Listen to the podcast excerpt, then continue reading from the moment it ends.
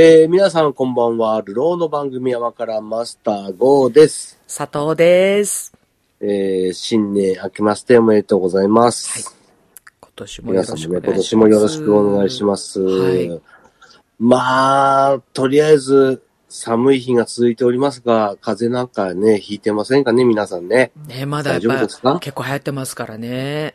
そうですねう。んまあ私なんかはね、去年年末にね、いきなりなんか、コロナ、インフル、ダブル感染っていうね。いやー、そういうことってあるんですね。いやー、全国でも0.4%ぐらいらしいよ。あやっぱり本当にめ珍しいというか、珍しいみたいだね。え病院に勤めてる方から初めて聞いたっていうのはよく聞きました。えあー、あの、症状としてはどんな感じだったんですか？いや、僕はもうあの、ワクチンも打ったばっかりだったんで、はい。そんなにひどくはならなかったけど、うんうん。まあもうちょっとで40度、40度いくような。うん。まあ40度いったら、あの、救急車呼んでくれと言われてたんだけど、はい。基礎基地疾患ありの人だからさ、うんうん。まあコロナでその温度いったらもう救急車呼んでくれって言われて、まあ39度8分とか言って、うんギリギリ。さーってどうする？まだ行かなく、行かなくていいか？みたいなね。うん。よし、耐えるぞみたいな感じで、はい。なんとか乗り切って、うん。まあ3、3、4日熱と戦いつつ、もうね、咳と鼻水がひどかったんだよね。はい。俺がね、取れなくてね、年始、今開けても若干鼻水は残ってんのかな、みたいな感じですね。あー、でも4日、3、4日熱が出てるって本当辛いですよね。うん、もう一週間ぐらいだるかったからね、すごくね。もうあー、その、下がった本当になんか家の中でちょっと用事足すのに、立って歩いたらもうフラフラしてるみたいな感じだったね。うん、体力もね。うん、そうだね。なかなかた、なかなか大変でしたね。うーん、ワクチ初ン。コロナでしたけど。あ、そっか。わね、うんまあ、またワクチン打っててもね、そうだね。ねえ、かかりますし、まあ、打ってたからまだちょっとね、うん、うん。マシだったとはいえね。まあそうだね。うんまあ皆さんさ、その、保険かかってるだろうからさ、はいその健康保険ね。ええ、かかっても、例えば1万ぐらいで済むわけですよ。はい。薬とかそういうのを含めてね。高いけど。うん、でも実際、これ無保険だったりすると、うん。うんとね、8万ぐらいかかるときななんだかんだ。おー。あの、なんとかっていう新しい薬だけでも、はい。6万ぐらいするんだって。はい。ええなんだかんだ全部薬とかで、あの、6 8万ぐらいはかかる。まあ、8万くらい、いくら ?9 万ぐらいだって言ったっけな？ええまあ、10万でお釣り来るぐらいはかかっちゃうんで、ええまあ、あの、保険、まあ、ほら、割る、3割負担だから本当はね、もっとかかってるんだけど、はい。コロナはね、うんやっぱり、結構みんなかかりやすいからね、5類とは言ってもかかりやすいから、ちゃんと国からね、補助のお金が出てるから、そのぐらいで済んでるんだよっていうこともね、今回にかかってみるとね、ああ。非常にかかる、お金がかかるもんだなと。まあ、でもだいだいぶね、あの、補助があるから助かったなとはい。いう感じでしたね。そうでしたか。うーんしんどかったですね。お金は大事だよって感じだからさ。懐かしい CM 出てきま保したね。険。も大事だよってね。そうですね。保険にかかってるってよかったね、みたいなさ。うんうんうん。日本、ね日本人でよかったって感じだね、だからね。ああ、そうですね。これ海外はね、これだけでもお金かかるんだから全部。うん。インフルとかコロナでね、入院なんかしたら100万かかるって言うんだからさ。へえ。はもうね、健康保険がみんなにかかかけられているはずのはい。日本人は本当にありがたい話だよね。そうですね。う。うんん。そっか。だからでもなんかもう、ちょっと熱出て病院行って混んでるからって腐してるやつは本当に死ねって言われるからねい。や、気をつけてよ、本当に。まあね、まだまだね、医療関係者の方は。そうだよ。何にも楽になってるわけじゃないし、何にもらうんね、。大変さが変わってるわけじゃないんだからさ。ええそうそう、あの頃の気持ちを忘れちゃダメなんだよ。そうですね。う。うんん。無理やり生活をできるように支えてもらってるんだから、僕らは。それはね、実感しましたね、うん今回。。皆さんも気をつけながらね、はい。やっぱりなんだかんだ言いながら、まだまだ外にね、遊びに行くときに、どこにでもマスクをしていかないっていうのは、ちょっと自分がね、うん。難しいなとは思ったね。はい。まあまあ、気をつけて生きていきましょうよ。そうですね。うん。では、メッセージいただいてます。はい。えー、ゴーミママ、ハルミママ、明けましておめでとうございますと。おめでとうございます。先日のスナックレディオ、ゴーミママさんのご出勤ありがとうございました。いえいえ。そしてお二人ともお疲れ様でしたということで、えー、ゴーミママさんのご出勤、うすうす予想できていましたよと。あの、ご自身でスタイリストに予約をしているような発言をしていたのがありましたからと。はい。メイクの方ですかね。そうですね。えーそして、マスターゴーさんは、私お会いしたことがなかったので、念願が叶いましたと。おー、よかったですね、本当に。ね実は先日の日曜日にコーチャン4へチケットを買いに行った時、放送中にマスターゴーさんが、店内から背中と茶髪は見えていましたという、あ、ハピラジに出た時ですね、これね。はああ、そうみたいね。そうだね。あ、まだチケットあったら、ハピラジに出て宣伝するわ、みたいな話をね、してくれてた時ですよね。あ、見てたんですね。で、ゴーミママとてもお綺麗でしたし、衣装も素敵、メイクもバッチリでしたよという。いや、もう、行かなかったし、あの、イベントを知らなくてね、はい。僕の友達が来なかった方もいるんですよ。ええ、ラジオ聞いて、いつだと思ったら、ええ、ええ。もう今日終わってたっていうね、あ、そうみたいな話をしてた人が先日いまして、ええ、いやいや、しょうがないから写真見せてやろうって見せてやっけ、ええ。これは、マスタ君だってわかんないんじゃないって言って そうですか、友達がた。見ても？うんこれはなんか、ブサイクな女がいるなっていうぐらい、もうでっかい女いるなぐらいにしか思わないよねって。そう。いや、あれね、すごかったですよね。やっぱね、メイクもバッチリだったと。うん、いうことで。ああ本当のね、はいありがたかったね。やっぱりね、プロにね、頼んでよかったよ。プロはすごいですね。すごいですねうん。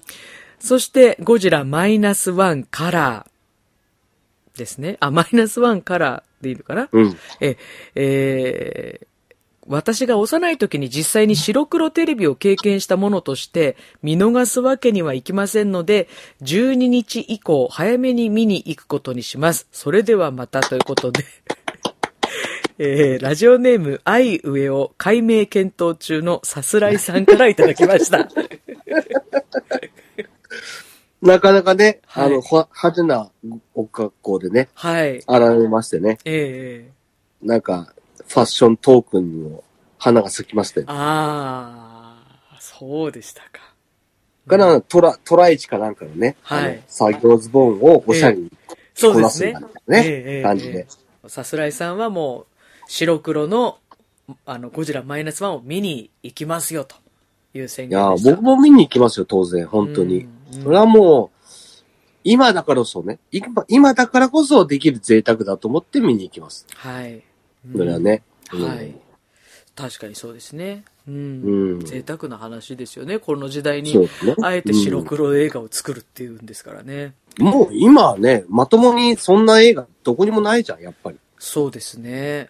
うん。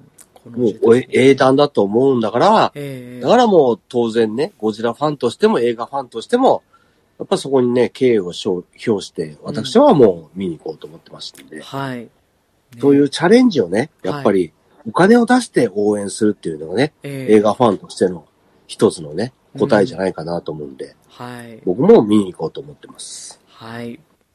続きまして、ラジオネームはないんですが、まあ、はい甘辛リスナーさん的にはマラソンしながら聞いてらっしゃる方というああ、ことで、はい。あの方からいつもありがとうも、はいございます。あの、番組に直接ではないんですが、あの、メッセージ届いておりまして、ちょっとね、ご紹介します。26日、先月ですね、えーゴジラの映画を見てきました。はい。えー残念ながら途中少しだけ寝てしまいましたが、しくしくまでは行きませんでしたということで、まあ、5時泣きまではいかなかったと。うんえーまあ私もそうだったんですが、えーマスターが一押しだったので、はるみさんより早く夫と二人で鑑賞しましたということで、で、平日の最終時間だったので、私たちを含めて3人という贅沢な時間でした。いいね。えーね。で、ゴジラゴジラしていたら嫌だなと思っていましたが、女子でも心が温かくなる内容でした。映画を見てきたので、張り切って放送を聞こうと思います。ということで。今週も聞いていただけてるでしょうか。本当だね。はい。ありがたいですありねが。とうございます。わざわざ。うん。国内50億やっと超えまして。あ、国内の50億が超えて、はい。こ国内で50億超えまして、はい。アメリカはもう60億と超えてるんで、へえ。世界工業を合わせたら僕の予想ではおそらく130億は超えるだろうと。はい。150億超えるかどうかが、そのこれからマイナスカラーやってうん。の流れかなとは思ってます。はい。相当な勢いはもう出てきてますね。うーん、そうでしたか。まだまだ海外の方が熱いっていう感じですね。ああ、今そうなんだね。うんうん海外の方が暑いんだね。海外は本当に大変なことになってるよ、今。うーん。まあ日本は、うんその、例えば僕も他の映画お正月見てきましたけど、はい。やっぱり、なんだろう、やっぱり洋画と、今の邦画と洋画見比べたのさ、うんそ。の邦画がものすごいやっぱ熱いんだよね。はい。これからゴールデンカムイとかもやりますし。ああ、そうですね。そうなんですよ。ゴールデンカムイなんかもう予告見ただけでね、ええ俺は実写だけど、ええええ俺見に行っていいんじゃないかなってちょっと思っててワクワクしてんですよ。あの漫画も読んだ方なんですか？はい。あの、アニメもずっと見てますから、ああ、そうなんだ。はい。アニメはちゃんとね、あの、放送禁止用語もバッチリと、なんとか先生っていうね、やつも、はっきりと何度も連呼してましたから、ああ、もう私全然知らないんですよね、ゴールデンカムイ。映画でもね、ええ映画もその辺が出てくるのかなと思いながらね、ニヤニヤ待ってますよ。へえ、そうなんですか。何なんでしょうもうゴールデンカムイ相当面白いからね。いや、む言いますよね。そうやって噂は聞いうん、てます。相当面白い。もうだから、あの、ちょっと実写も気になってるんで、やっぱり見に行かないといけないかなと思ってるから、うん。本当にね、これもう一週間に2、2 3本行かなきゃ間に合わないんじゃないかっていうぐらい、やっぱりちょっと今、邦画が熱いなと思ってね。もう見たい映画がいろいろ。もう、目白押しだね。あ、そう。うん、しかも、うんと、ちょうど、今日も土曜日あ今日土曜日なんですよ。ですね。はい。はい。土曜日の6日かい今はい、1月6日です。日。今収6日から。イオンシネマ、えー、新任あ新根室プロレス物語はい。ええはい、公開になりまして、あら、それ私明日のチケットはもうね、撮ってますか？いやもうチケット予約したんで、明日は放送前にちょうど見に行くんですけど、ええもう楽しみにしてます。まあ、あの、うんとね、UHB で、はい。ドキュメンタリーで放送したやつのはい。そうですね。取材して、ええその今回ね、うん。あのーし新ネムのプロレスの再開するから、はい。その辺のことまでを、その追加取材して、うん映画版に再編集したっていうやつなんで、まあ、全体的に、あの、一部見てはいるんですけど、はい。もうテレビの時点で僕ちょっと泣きましたんで、夜中にやってたやつね。あのーマスターはシンネムロプロレスはあれ、見たことあるんでしたっけ？一回だけ、まだそんなになんか有名になるというか話題になる前にええええええ見に行ったことあります。うん。面まあ、白いですよね。見に行ったっていうか、見、見たことがあります。ちょうどやってて。うん、面白かったね、やっぱりね。面白いですよね。もうなんかその、プロレスファンがどうのこうのっていうじゃなくて、はい。だってね、あの、明日も仕事だっていうさ、そうそう怪我を。怪我をするなっていうさそう、、無理しない、怪我しない、そうそう明日も仕事って言って。あの、掛け声しますからね、お客さんと一緒に。そうなんそこ、そういうさ、なんかその、うん普段サラリーマンだったりさ、はい。みんな働いてるわけじゃん。なんだろう、その、楽しんでる感じがいいよねっていうさ、はい。地域おこしにやっぱりなっていくわけじゃん、こうやって。そうだよね。うんこうなってくると、根室一回ぐらい行きたいよねっていう人も出てくると思うんじゃん。はい。うーん。まあそういうのをちょっと考えたら、うん。まあ、機会があったら、まあできれば劇場でね、僕も行くんで、いうん行ってほしいなと思うんだけど、うん。なんか、その、自分の周りに普通にいる人たちの話じゃん。はい、そうですね。うん。うん。趣味を頑張ってるみたいなさ。はい。そういう話なんで、なんか、面白がって、うん。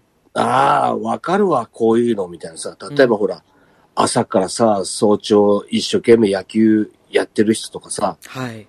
休みのたんびになんかサッカーね、うんあの、普段働いてんのにさ、やってる人もさ、いっぱいいるわけじゃん、やっぱり。そうですね。うんそれと一緒だからさ、その辺のことも含めてね、うん。ちょっと、これはもう、なんていうの、すごい特別な人たちの話じゃないんだっていうのをね、ああ。見に行ってほしいなとは思ってんだよね。そうですね。映画にまでなっちゃうっていうのはびっくりしましたね。まあ、あの、うん劇的なね、うん。まあ、あの、悲しいお話でもあるから、うん。そこからの再生の話でもあるからね。はい。う。うんん、うん、また、なんだけど、まあでも、そういうの別になくてもね、うん。うん十分に、あの、楽しめると思いますんで、はい。機会があったらね、はい。またプロレスかっていう人もいるかもしれないけど、いやいや違うんだと。これはそうですね。プロレスプロレスとかどうでもいいんだと。とかじゃなくてそういうことじゃないんだよっていうね。うんうんところで、ちょっと、あの、気にして見てやってほしいなと思ってます。はい。さあ、あの、先日ですね、ちょうど1月1日ですよ。もう、ひどい地震がね、ありましたよね。そうですね。うん。能登半島ですか？はい。で、4時ぐらいでね、確かね。そうですね。1月1日、夕方4時、ちょっと過ぎぐらいですか？もうなんかさすがに、その、ね、全部中継とかさ、そうテレビがね、止まってさ、はい。とにかくね、な震度7が来た、その大津波警報が来てるから逃げな、逃げてくださいってずっと言っててさ、うん。3.11のことも思い出しちゃったよね、やっぱりね。そうですね。でもあの3.11の後で、その大津波警報が出るようになって、そのとにかく命を守ることを優先で逃げてくださいみたいな、はい。ずーっと言ってたんだけど、うん。あれのおかげで、やっぱり今回、被害が少なくて済んでるんだなとは思ったね。津波結構来てたんだもんね。来てたんで、そうですね。後から、うんあの、後からだいろいろとね、あの、分かってきたことですけども、来てましたね。うん。結構やっぱり来てたみたいだからね。あれ、やっぱり、その逃げてなかったらね、はい。結構大変な人だっていたと思うんだよね。ええうん、まあそれでもしかも、その、1日だったからさ、いその、帰省とかでね、行ったり帰ったりさ、遊びに行ったりする人も多かったから、そうですね。飛行場とかもね、うん。やっぱり大変なことになっちゃって、その後、あ事故があったじゃん？はい。海保のね、あの、はい飛行機が物資運ぶ方っていうのと、旅客機がね、うん。千歳から飛んできたやつが接触してね、え乗客の方はみんな助かったんでよかったんですけえど、はい。まあ、海保の方がね、5名でしたっけ、あのー亡くなったってことでね。5名の方が亡くなうられた。ーん、はいこれから救援物資届けに行くぞっていう方でしたから、そうですね。う。うんん、やっぱりそこを、なんて言うんだろう。確かに飛行機、ね、その忙しい時期にね、一番飛んでた時期だからね、はい。みんな止められたら困るから、その隙間で、なんとか救援に向かわなきゃなんないっていうところの、はい。む、難しさみたいのを今回改めてね、優先すべきはどこだとかっていうところも含めて、はい。なんかまたみんなでちょっと考えなきゃなんないんだなとは思ったんだよね。なるほど。そういう考え方ですね。ううん、だってう、ん。散々飛んでるから、はい。本当にその間に行くってなったら、うんもう1秒でも早く飛び出したいのに、みたいになってくるわけじゃんはい。そうですね。うん。うんうん。だっ、て、今だって100名以上亡くなってて、200名以上がもう行方わからないわけですからそう、、実もうね。日々状況がどんどんね、変わっていどんどんってますよね。悪くなってるわけですから、うんはい。で、今あの、道路分断されてるから、ええ自衛隊がね、もう重機とかをね、うんあ、の、大きな船で揚陸してね、はい。で、そ、な、その、なんていうの？分断されてるところから、うんなんとか直してって、うんとにかく、その、重機入れてって、はい。道路を少なくてもう動けるようにしていこうみたいな感じで、うんうん。こう、救援活動してるわけですよ。はい。その時に、まあ僕らは確かに、その、正月1日になんとなくこれからね、あの、豪勢なご飯も食べるぞって用意をしてたら、うん。そのニュースがガーって流れてきて、はい。なんかもうご飯ご飯食べる気もなんとなく失せてくるし、うん。ちょっとなんか、お気楽になんか、こん今日こんなご飯食べるぜ、みたいなのを載せて、なんか喜ぶ気にもなれなくなってきたし、うん。何しろその2時間とかずっとテレビでね、大津波警報のなんかもう、しかもほら、もう10分とか20分に1回もうまた地震が来たみたそいうなさ、ですね。大きもうそな地震がねこもずっと流れてて、うん。もうやっぱり精神的にやっぱり疲れてきちゃったんだよね。うん。そうですよね。で、なんか、ちょっと、一回テレビ行きそうって言って、うん。あの、何にもそういうのと関係ない、ね、ネットとかさ、はい。アマプラとかさ、ああいうところになんか逃げてさ、ええちょっと精神を保っとしてたんだけどさ、はい。やっぱりなんかその、自分たちは関係ないから、ええいや、今ここでそこは辛いなっていう感情にやっぱりなっちゃうよね。うん、うん、うん。だからそこでみんなが結局、うん。その、じゃあ、ちょっと大きな空港はね、うん。止めますってならなかったんだよね。はい。羽田とかみたいなさ、ええあれを正直、あんなぐらいの、あんな地震があってよ。ええお気楽に遊んでる場合じゃねえんだよって誰かが言ってればよかったんだよね。ああ、それは政治家は言えないわけじゃん、でも。はい。今そんなこと言い出したらせ、なんか、またね、事実どうのこと言ってる時にさ、ええやっぱそこの決断ができなかったわけでしょ？はい。で、また二次災害みたいに空港のね、被害が出ちゃったわけですから。うん。で、結果的に何日もね、飛行機止まってるわけでしょ？そうですね。うん。だったら最初から半便ぐらい止めとけよとかさ。うん。そっか。まあ、到着便はいいけど、出るやつは止めろよとかさ。うん。なんかな、考えて、なんか、例えばその、北海道は悪いけど、うん。向こうからね、東日本から来る便は止めようよとかさ。うん。で成田の分はいいけど、羽田の分は止めようよとかさ。うん。それで被害被る人はたくさんいるかもしんないけど、いうん。や、そういうことじゃないからっていうとこを、はい。正月1日からさ、本当は俺たち考えなきゃやんなかったんだなと思ってさ。そうなるほどね。そうか、なるほどね。確かにこう、事故のことだけ見ちゃうと、その、うん管制の指示がどうなのかとか、そういうことうんばっかりこう、ちょっと気になって私はね、見てたんだけども。確かに完成はさ、うん。大変かもしんないけど、大そんな変だよね大変なのは分かり前だよ。1年で一番多いんだから。そうだよね。いや、そうだよね。そこに、さらにね、臨時的な飛行機をってなると飛行機、がどんどん飛ばなきゃないっていうそりゃ大変だろうなと思うよね。完成もそうだし、うん。やっぱりパイロットとかもさ、はい。少しでも早く物資を届けなきゃっていうさ、そうだよね。あ焦りだってあったのに全然飛ばせ、飛ばせられないみたいなさ、はい、はい。だからどんどんなんかね、あの近づいてってすぐに出れるようにしちゃったわけじゃんそっか、そうだね。そういうこと考えると、その根本的な問題としてね、そそういう災害体制っていうことを、うん。あの、優先順位ってやっぱあるよあねった方が。良かったのかねっていうのもね、うんそうだね。俺はそう思うんだよね。ねそしたらあんな事故起こんなかったと思うし、はい。あの事故のせいで、例えば1日2日若干減らそうよと。うん。本当悪いけど、そういうレベルの話なんだよ、今回はっていうところで、うん。みんながぐっと流飲を飲めば、はい。あんな事故起こんなくて済んだし、そしたら、あの、その数日、はい。その全便欠航みたいなことにならなかったんだよ。ああ、そっか。甘く考えてたんだよね、だからね。確かにね。うん。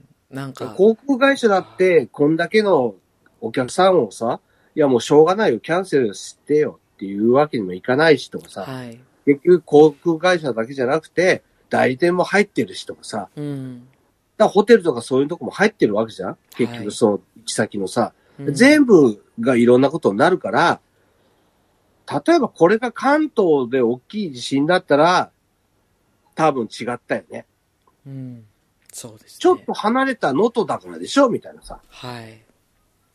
能登ってどこにあるかちょっと考えて想像もつかない人たちばっかりだから、あんな事故がやっぱり起こっちゃうんでしょうと思うと、うん。その正月からこんな番組辛いなと思って見てた俺もそうだし、はい。やっぱりなんか浮かれてたんだなと思う。うん。そっか。そううーん。ね。そういうのが今回の感想かな。ああ、そうだね。そう。うーん。うん。そんなじ、そんなね、安楽のことがあったんだから、うん。その後いろんなことを我慢しなきゃなくたって、当たり前じゃないってやっぱりうん。思わなきゃいけなかったんだよね。はい。そうは言っても正月だし予定いろいろあるしさっていうのを通しちゃったらこんなことなんで、やっぱりね。うん。そういうことですか。そういうことうですか。ん。そういう一面、当事者の。人たちはそれどころじゃないわけでしょでもだったら、本当にさ。うん。今だって家なくなった人がたくさんいるわけじゃん。いますね。うん。実際さ、正月どころじゃないわけでしょ、はい。正月の料理がどうのこうのどころかさ、家がなくなってこれからどうしようみたいなさ、うん。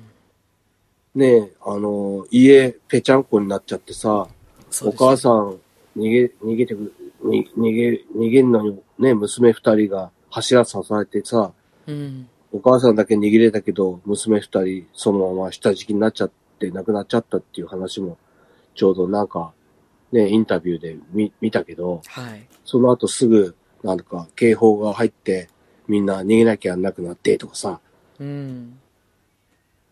そういうことがあったのことを、想像、僕ら本当はできたはずなんだよね。うん。な、もうたくさん見たじゃん。はい。たくさん見て、分かってたはずなのに、うん。正月1日にあれやっちゃったらもう、なんか他人事に無理やりしたかったみたいな感じはあったじゃん。うん。そういうのはやっぱりどんどん二次被害をやっぱり、ああいう風に誘発していくよね、みたいなさ。うん。そうですね。うーん。なんかもう、ねえ、いたたまれないなと思ってね。うん。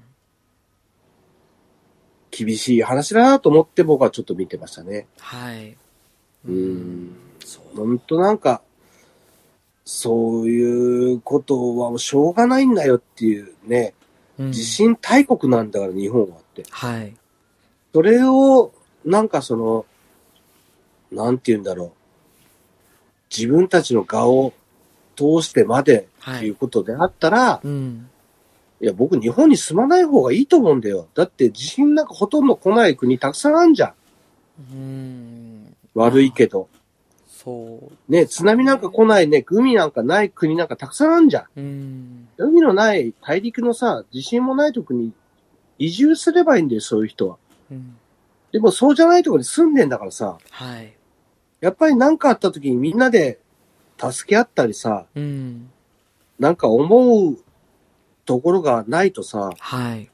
暮らしていけないよね、やっぱり。うん。だって、これから、まあ、その、今回、初めて、その、初めてっていうか、今年一発目にね、はい。1日かあんな大きい地震あったけど、ええ本来、2004年に一番地震、大地震が来る予報になってるの、釧路だからね。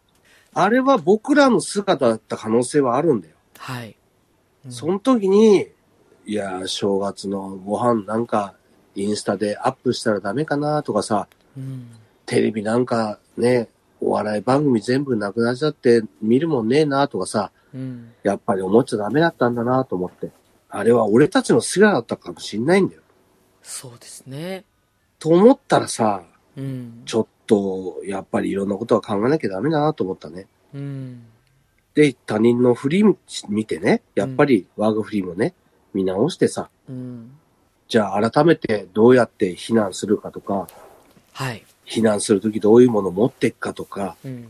まずその、もう一回またちょっとね、考えて、うん。僕はもう去年大きなテントを買い直したんです、また。はいそ。れはもう個人のキャンプのためじゃなくて、うんいざとなったら家族が一週間とかね、例えば避難所でさ、猫とか連れていけなかったら困んじゃん。うん。うん、そうですよね。猫アレルギーの人がいてとかさ。だうん。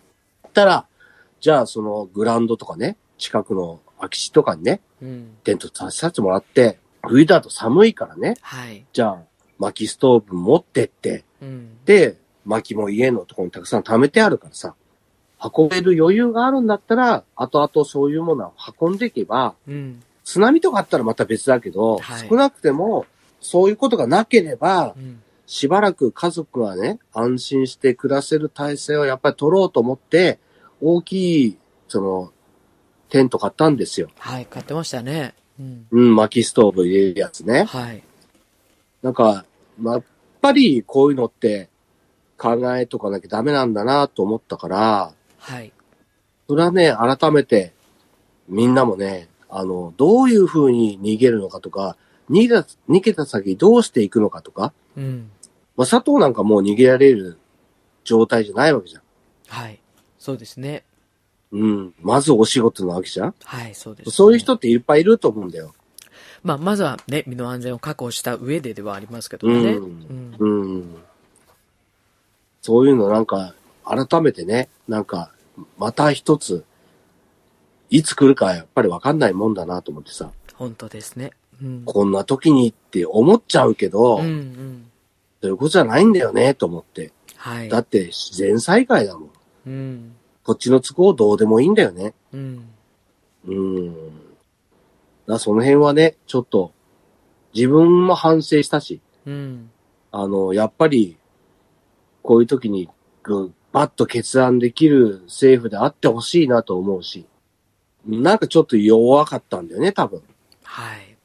正月1日だしさ、そうね。被害の状況もわかんないしさ、うん。そこまでの決断ができなかったんだろうね。はい。でも、僕はやっぱりそのぐらいの決断をやっぱり、偉い人がしてほしいなと思ったね。偉い人がビシッと、ね、いろいろあるかもしんないけど、はい。今、ノートはそれどころじゃねえんだと。我慢してくれと。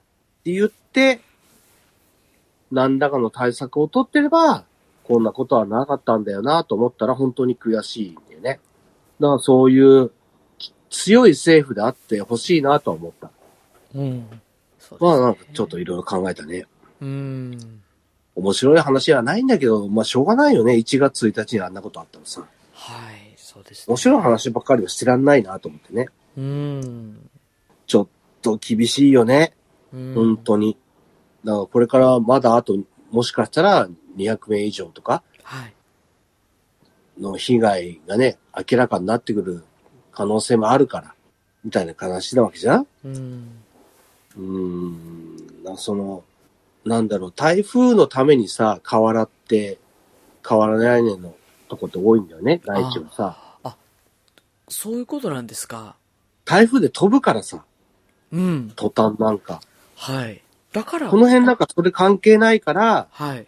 川屋根じゃないじゃん。しかも、まあ、積雪のそのこともあまり考えなくていいからさ、うん。瓦なわけですよ。は重さで、その家がね、飛ばないように、屋根がめくれないようにっていう形でと瓦屋根なんだけど、はい。重量がその分あるからね。うん。だから、やっぱり潰れやすいんですよ。うん。となると、その、耐震のことを考えてもっと補強、例えば、釧路なんか何回も地震あったから、はい。道内でを含めてもこんなに耐震のこと考えて建築の許可申請難しいとこないぐらいなんですよ。うん。壁の中が全然違うんですよ。し知らないと思うけど、うん建築業じゃない人は。知らないですね。知らないでしょ？はい。他の土地だったらいらないものがね、うん。釧路だとないと許可取れないんですよ。へえ。建築で。もう何十年も前から。だからお金かかんの？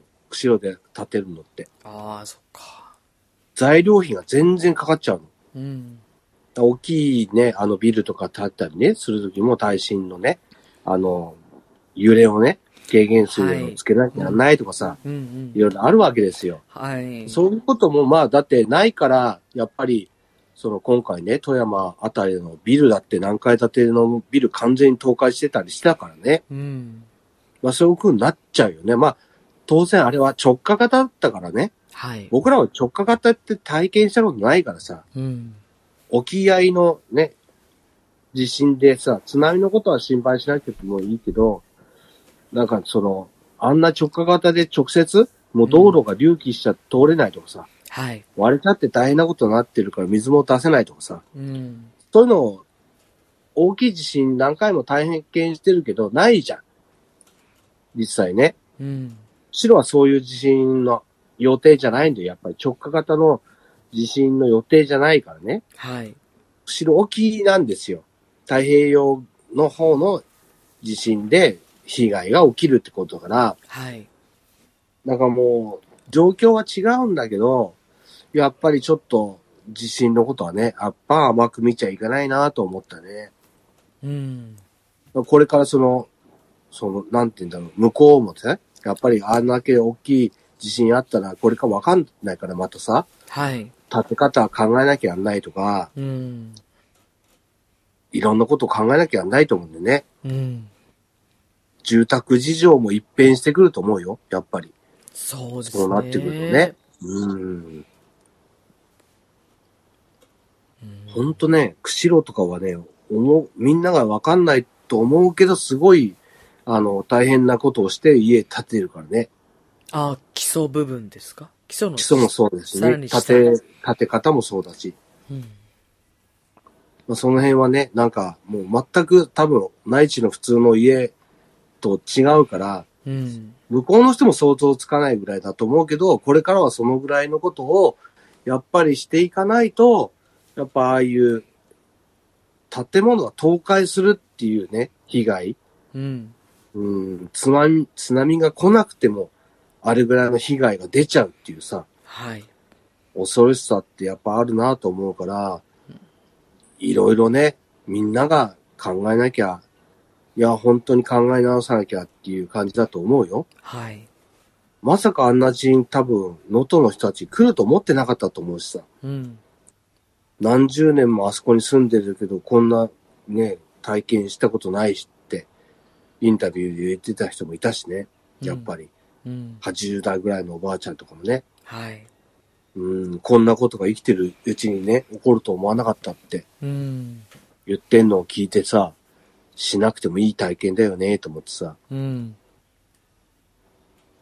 でもなんかそういう時に、こう、どういう風に、今回はその、とにかく逃げろっていう一報がさ、はい。電波とか届いてるうちに、速攻で流れたから、うん。みんなこう逃げたわけじゃん。うん。で、3.11も音もあるから、やっぱり家からはとにかく離れろとかさ、はい。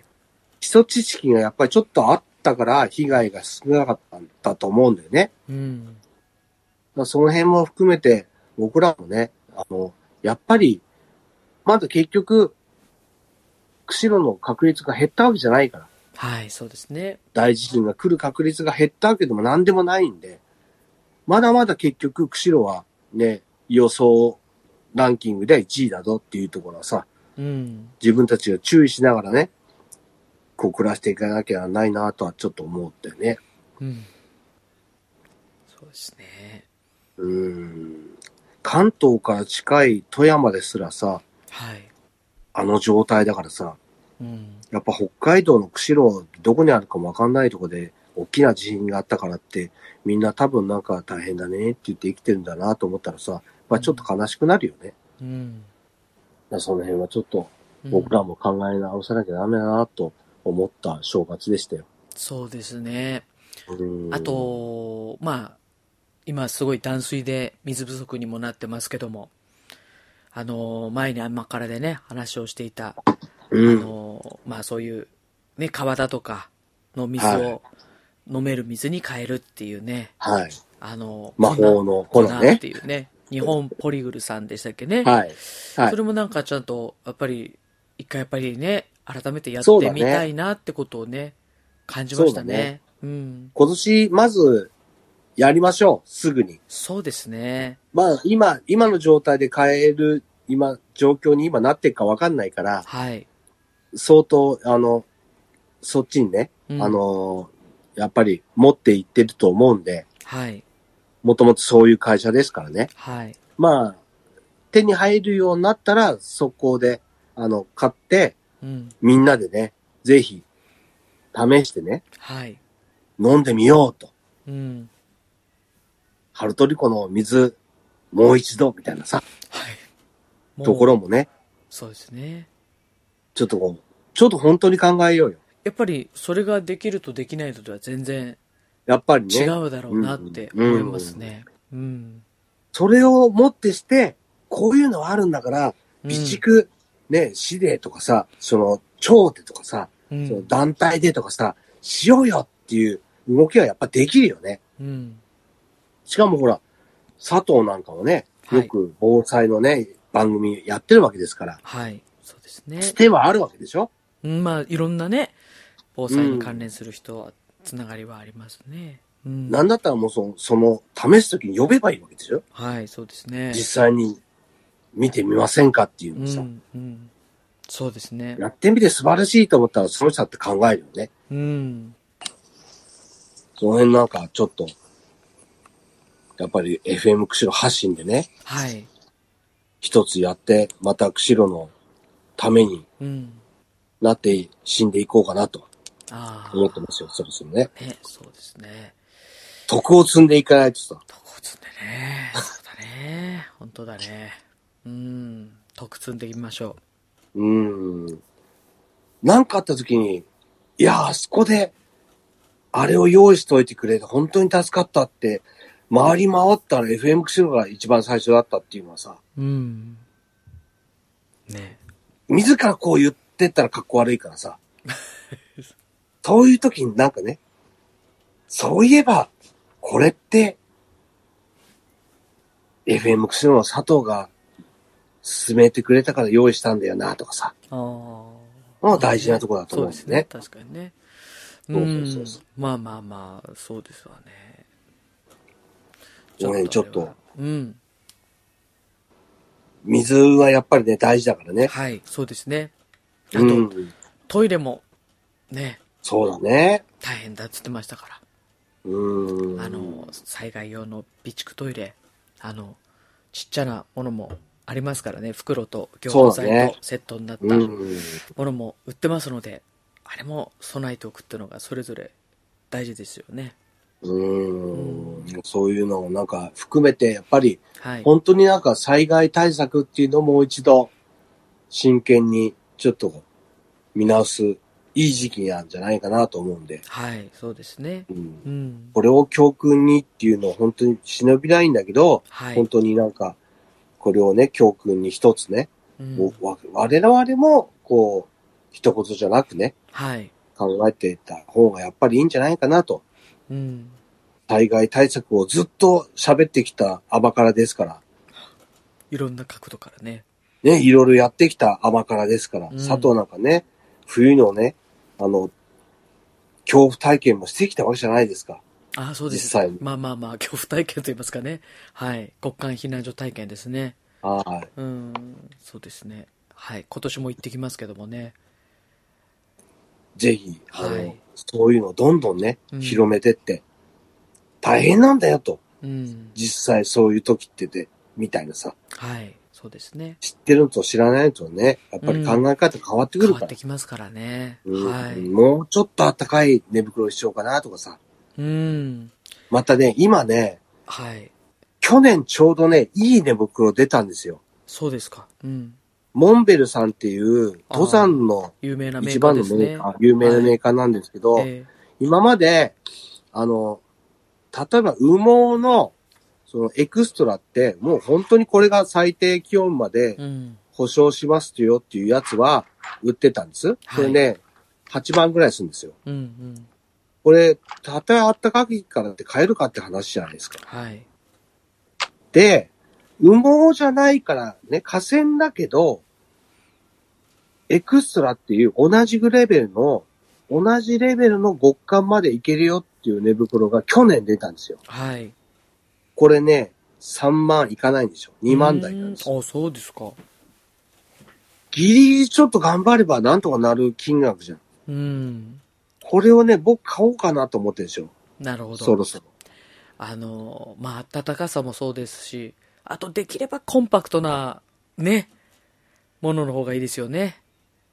まあもう、まあ僕もね、ずっとそう思ってたんだけど、ええそう言ってらんないぐらい寒いんだよね。まあ、本当に寒いです。ただまあ、うん。まあ、その、どうやって、まあ、住んでる地域にもよりますけどね。うん。あの、避難を結構な距離しなきゃいけないって場合は、うんやっぱりね、あの、あまりにも大きなものは、まあ、歩いて持っていくっていうのは結構大変だと思いますね。まあ、うんただね、いろんなことが考えられて、在宅で停電の状態で避難とかっていうこともあるので、そういう時はやっぱりね、そういう冬用の、ちゃんとしたうん寝袋ってやっぱり強いと思いますね。うん。うん。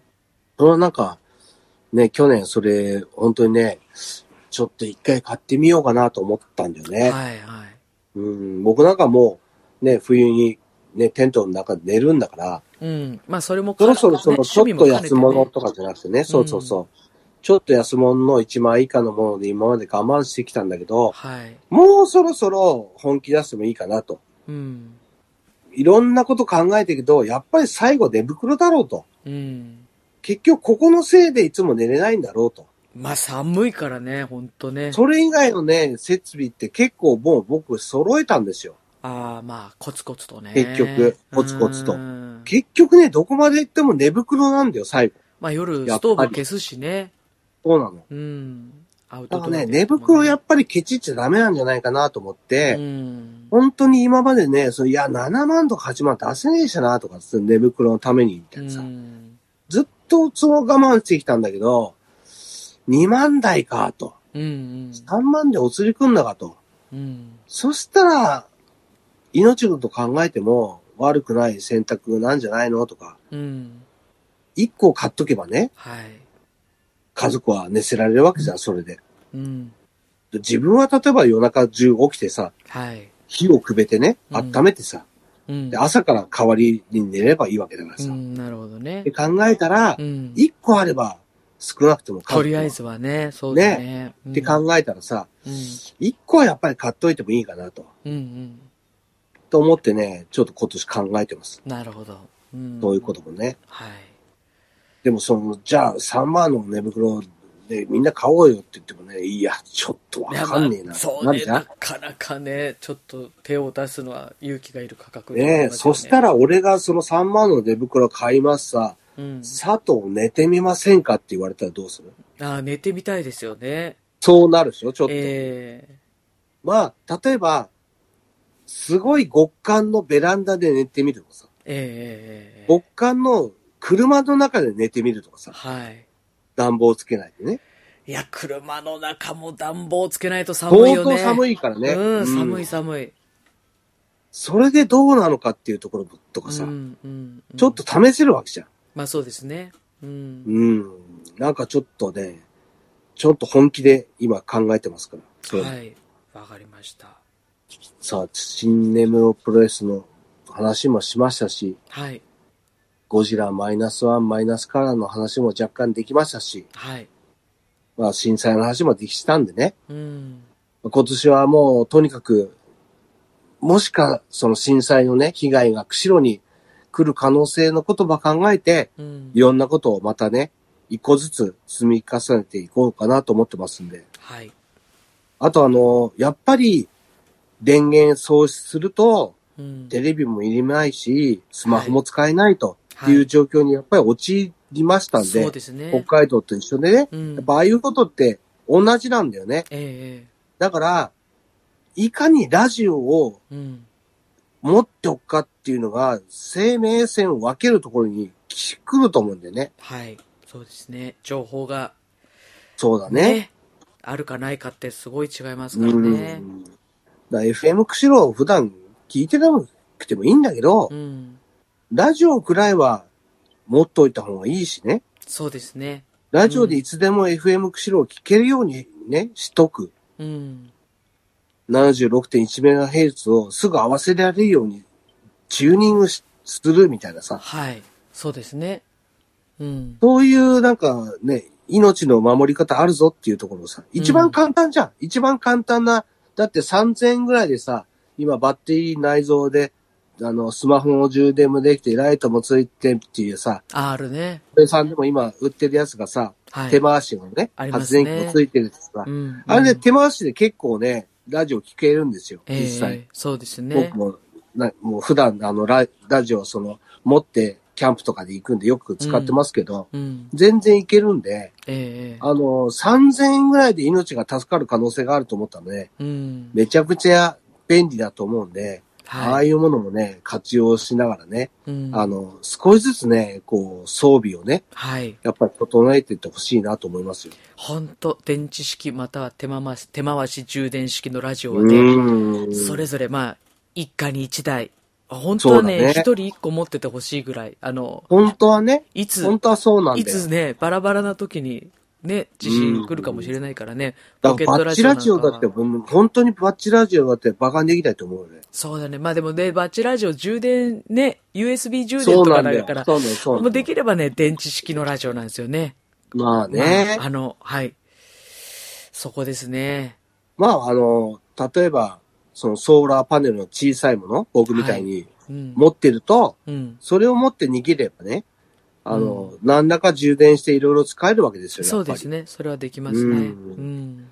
そういうことをいろいろね、考えて、なんかこう、計画してね、うん。こう、生活をしていけるようになるね。はい。うん。なんかあった時に、こう、生き延びるチャンスが一歩ずつね、はい。自分だけじゃ家族もね、うん。前の人もなんかこう、やっぱり助かる可能性が高くなっていくんでね、はい。ちょっとずつちょっと考えて、うん。あの、装備をね、整えてもらいたいなと思いますよ。はい。で、近いうちにね、あのー魔法の粉をね、うん。入手できましたら、みんなでテストをしてね、はいい。かにこれが本当に使えるのかっていうのをね、試したいと思ってますんで、はい。わかりました。この辺もなんか、こう、決まりましたらすぐにお知らせしますんでねう、ん。聞き逃さないようにね、はい。そうですね。はい。チェックしてください。い。はい。は今日はこの辺でいいかな。い。はい。こんなところです。じゃあ今年ね、また1年、まあとりあえず4月までね、はい。あの放送が続けば頑張りますんで、これからもよろしくお願いします。よろしくお願いします。あ佐藤さんは今年の抱負とかいらないかい？うん。うん。大丈夫です、ね。今年は着物着るぞとかさ、いやいやいらないかい？えー去年来たのでね。はい。もう、もう、もう満足したんだ。はい。またなんかね、新しいことを、あの、日和らないでやっていくっていうのは目標ですね。何が、何がやるか、来るかわかんないですけど、そんなことを目標にしたいと思います。もう和服のことは忘れたいっていうことです。いや、そんなことじゃないんですけども、ああ、そう。そう。これやっぱりちょっと、あまあ、挑戦的な人ではないので、基本的にね。えーそういうところをちょっとこうね、心をちょっと強くしていきたいですね。頑張っていきましょう。はい。それでは皆さん、さよなら。さようなら。